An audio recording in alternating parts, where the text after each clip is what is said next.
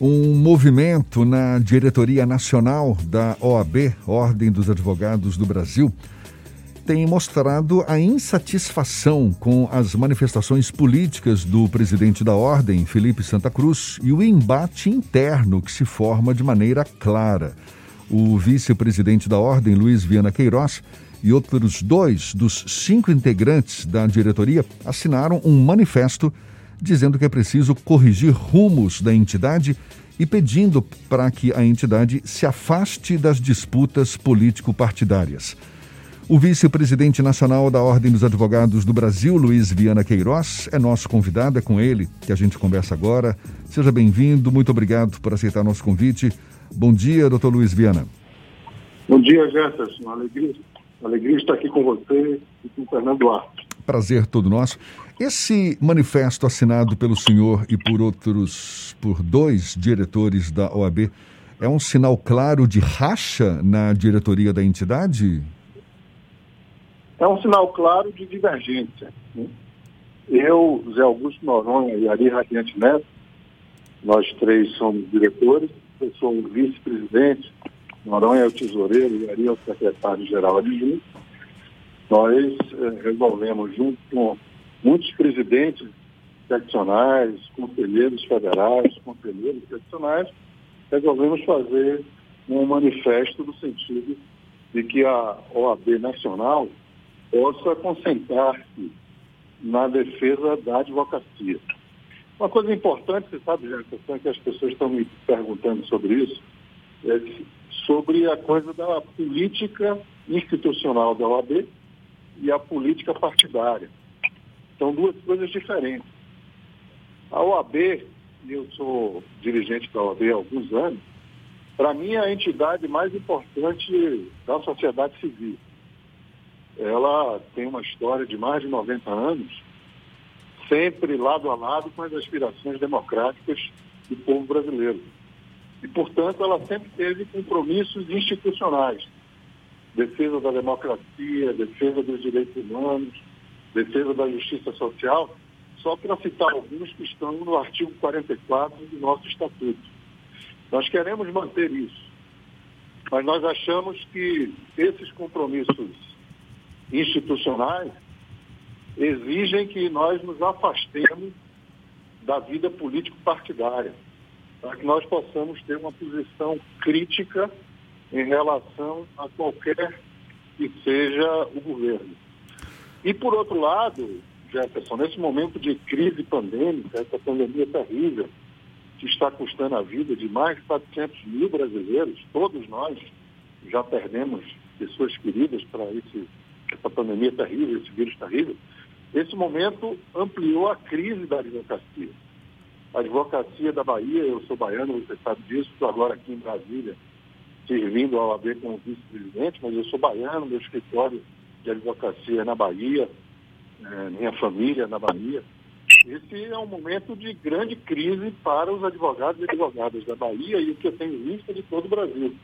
Nós, portanto, precisamos ter uma dedicação maior, uma prioridade maior em defesa da advocacia. Então, esse movimento, esse manifesto, eu veio muito nessa linha.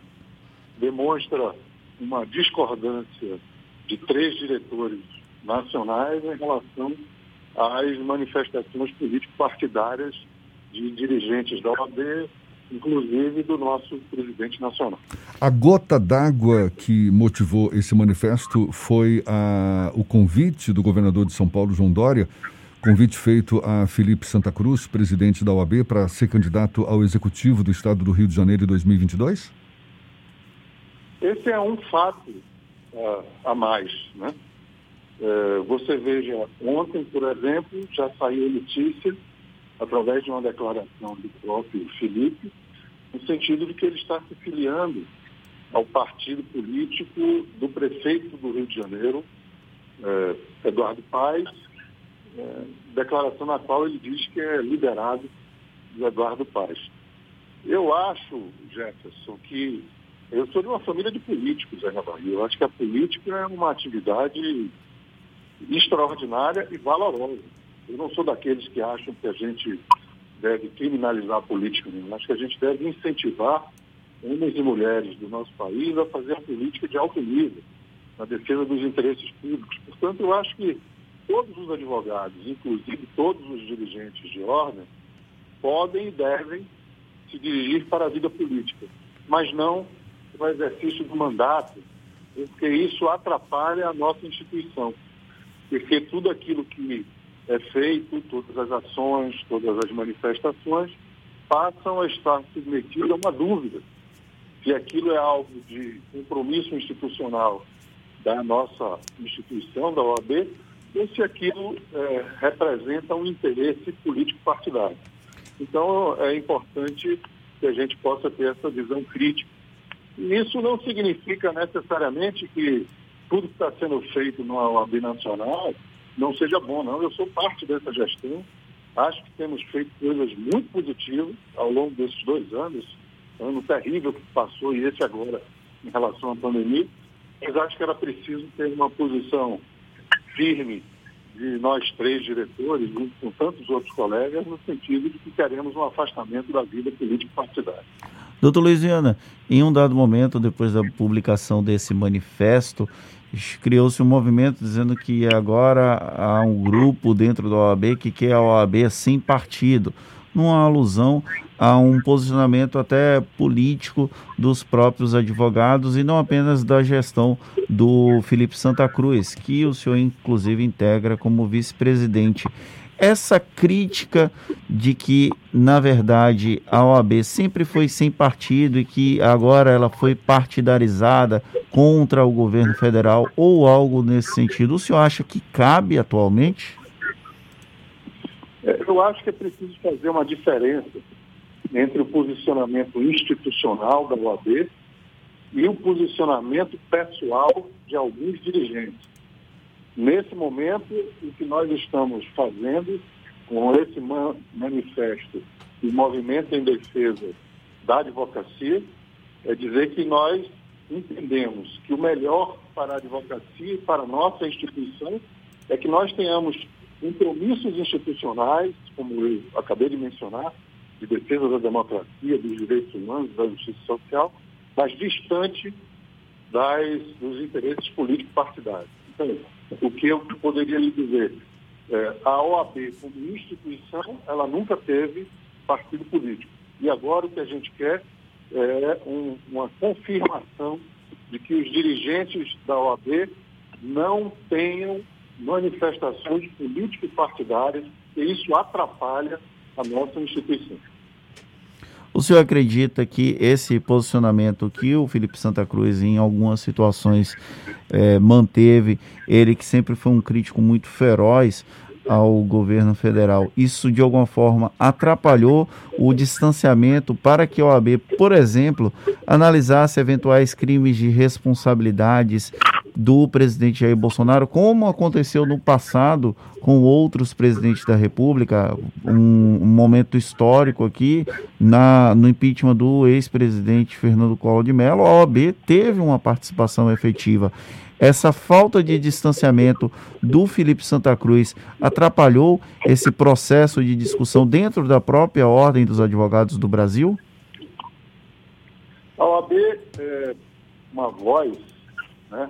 É uma voz que ressoa as diversas vozes da sociedade civil. Né? E, portanto, temas delicados de interesse coletivo são levados para a discussão na OAB. E o nosso campo é o campo jurídico, é o campo do direito, é o campo onde nós podemos dar a melhor contribuição. O que não quer dizer ausência de participação dos compromissos institucionais. Né? São duas coisas que é, convivem conjuntamente. O que eu percebo é que quando a nossa posição jurídica é, sofre interferências político-partidárias, isso diminui a importância e a contribuição que a gente pode dar. Deixa eu dar um exemplo para você. Esse mês, agora, que passou de abril, nós tivemos, por exemplo, um, manifestações importantes da OAB em defesa dos povos indígenas. Veja, os povos indígenas que eh, têm questões jurídicas importantíssimas com lastro constitucional como, por exemplo, a questão das terras indígenas. Toda vez que a gente é chamado a se manifestar em defesa de minorias, não é o caso dos povos indígenas, a nossa visão institucional está sempre lastreada na Constituição e nas leis brasileiras. Se a gente se afastar disso para ter opções político-partidárias favoráveis ou contrárias aos povos indígenas, a gente rompe com o nosso compromisso constitucional de defender a Constituição, de defender a democracia e os direitos humanos. Então, é uma questão delicada, é, Duarte, mas que a gente tem certeza que é possível continuar a trilhar se a gente conseguir ficar naquilo que é, são os nossos compromissos, vinculados à Constituição, aos direitos humanos, ao cumprimento das leis, sem que haja uma interferência dos interesses políticos partidários na nossa instituição. Eu acho que é mais ou menos isso. Luiz Viana Queiroz, que é vice-presidente nacional da Ordem dos Advogados do Brasil, muito obrigado pela sua participação aqui conosco, pela atenção dada aos nossos ouvintes. Bom dia e até uma próxima. Fernando, muito obrigado. É uma alegria conversar com vocês. Espero que a gente possa conversar outras vezes. Tem tanta coisa acontecendo no Brasil que a gente pode contribuir para minorar o sofrimento dos nossos colegas, sobretudo da advocacia. Forte abraço para vocês.